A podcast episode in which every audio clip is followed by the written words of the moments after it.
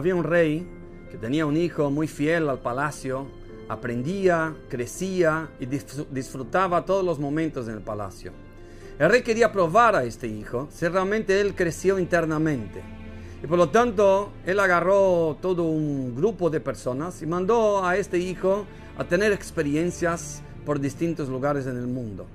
La cosa es que en el medio del camino este hijo fue abandonando a sus amigos, fue quedándose sin plata, fue olvidándose de su verdadera identidad y él se metió en el mundo que lo rodeaba, parecía un poquito más atrayente que estar encerrado en un palacio.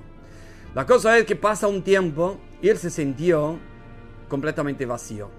Después de tanto tiempo estar en este vacío y sin plata y sin un lugar para, para vivir de manera normal, se había olvidado completamente de su verdadera identidad. En un momento se iluminó la lamparita y él se acuerda cuál es su verdadera identidad. Tomó la resolución que quería volver al palacio. Volvió, volvió con mucho, mucho esfuerzo. Llega delante del palacio, quiere entrar, pero ya tenía un otro look.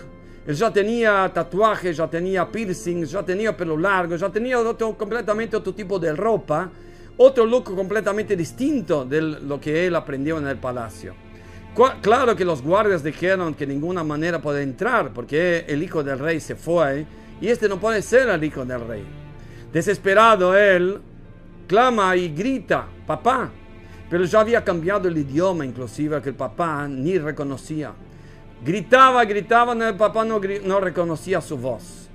Desesperado, el hijo, en el medio de este momento, larga un llanto, un llanto muy largo.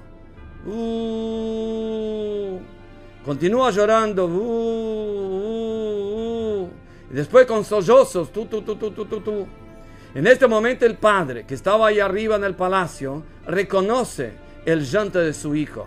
En este momento él baja y agarra a su hijo y vuelve a reconectarse con su hijo y vivieron, por así decir, felices para siempre. Esto es el momento de shofar. Shofar en Rosh Hashanah, que es la mitzvah número uno.